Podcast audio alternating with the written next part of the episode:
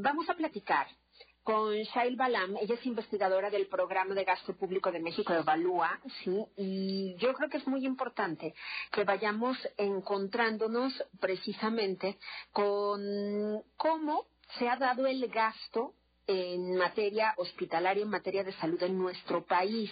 Porque mire, aquí por supuesto que en San Luis Potosí tenemos una circunstancia específica que es el nuevo hospital central, ¿no? Algo que se ha venido trabajando desde hace mucho tiempo. Pero entonces, a diferencia de otros estados, San Luis Potosí, por ejemplo, ¿no? Tiene, tiene esta evolución en el tema, pero todos los estados que no invirtieron de manera oportuna en la infraestructura, se las van a ver difíciles los próximos días. Si aquí, con esto, con lo que contamos, por supuesto que no es suficiente, y menos a sabiendas que vienen personas de otros estados a tratarse acá, porque precisamente acá se tienen las condiciones en San Luis Potosí como para, pues, para recibirles y para atenderles, ¿no? No, no es que esté haciendo promoción, por eso, eso es lo que pasa. Y entonces, sin duda, yo le agradezco muchísimo a Shail Balam que esté con nosotros para hablarnos acerca de cómo es que encontraron desde México Evalúa cómo se está atendiendo, ¿sí? En materia de salud, ¿cómo nos va a ir?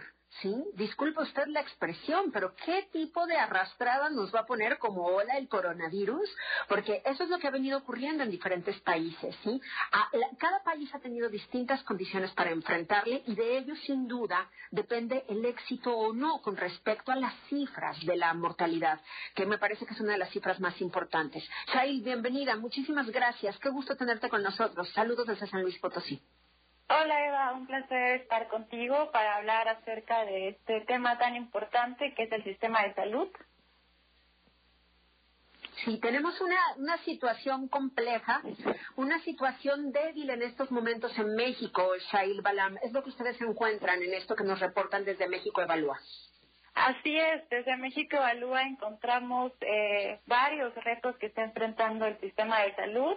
Creo que el primero de ellos es que no estamos en el mejor momento para afrontar esta crisis sanitaria, dada la poca capacidad instalada que tiene el país para ofrecer servicios de salud en comparación con otros países de la OCDE.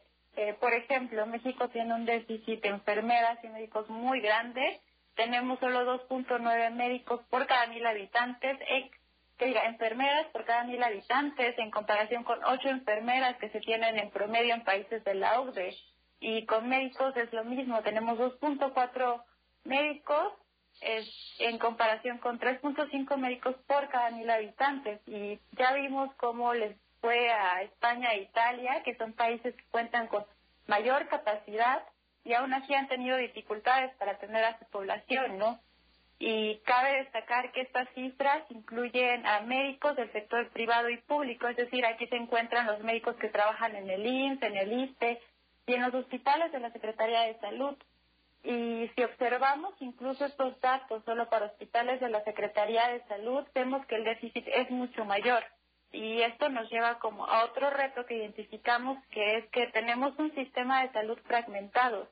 Eh, es decir, que aquí en México la atención en salud depende del estatus laboral de las personas. Y Recordemos que el 57% de las personas que trabajan en la informalidad se atienden en el sistema de la Secretaría de Salud y del total de hospitales que dan atención de segundo nivel, es decir, aquellos que tienen como enfermedades más complejas, solo el 14% de hospitales está disponible para la población que se atiende eh, en hospitales de la Secretaría de Salud, ¿no?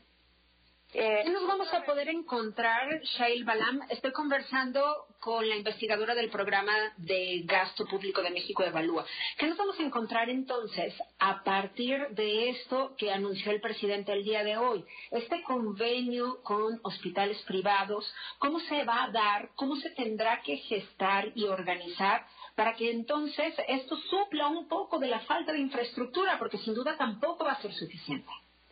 Sí, definitivamente no va a ser suficiente y más porque, bueno, el gasto en salud ha sido prioridad y este año con año han habido recortes y tan solo el año pasado 65% del presupuesto no se ejecutó y esto, eh, eh, no, o sea, no se ejecutó en proyectos de infraestructura para atención a la salud en hospitales públicos del IMSS, el IS y la Secretaría de Salud. Y cabe destacar que el 70% de este presupuesto que no se gastó es eran proyectos de infraestructura eh, para comprar equipo médico y también para eh, ampliar y remodelar unidades de salud, ¿no? Y entonces ahorita estamos viendo que el gobierno ha tomado distintas medidas para subsanar estos déficits que encontramos, eh, desde la compra de médicos, compra de equipo médico, perdón, el reclutamiento de médicos y personal de enfermería y lo que tú estás mencionando, que son los convenios entre hospitales públicos y privados, ¿no? que entra dentro de la fase de reconversión hospitalaria.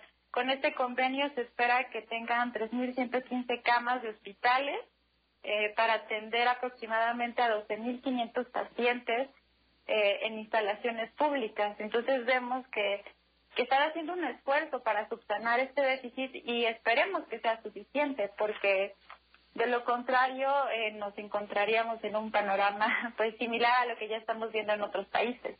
Así es.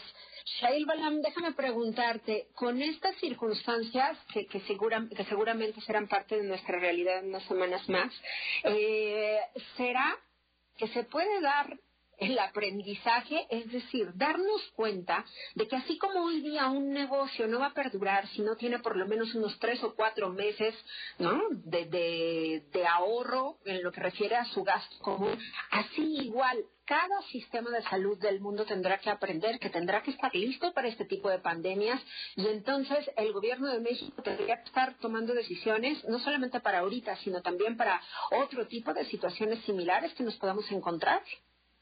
Sí, definitivamente creo que debemos aprender de esta situación y desde México Evalúa eh, creo que hemos identificado que la mala capacidad instalada es el resultado de la mala gobernanza del gasto público, ¿no? Es decir, los recursos dejan de asignarse a áreas prioritarias, lo cual amenaza el cumplimiento de los derechos de los ciudadanos. Y tan solo lo vemos ahorita, la pandemia del COVID lo único que va a hacer es hacer palpable la falta de gobernanza en la infraestructura, eh, lo cual es grave, ¿no? Para la situación que estamos viviendo. Lo que se requiere es como una mejor planeación de proyectos de infraestructura hospitalaria en el mediano y largo plazo.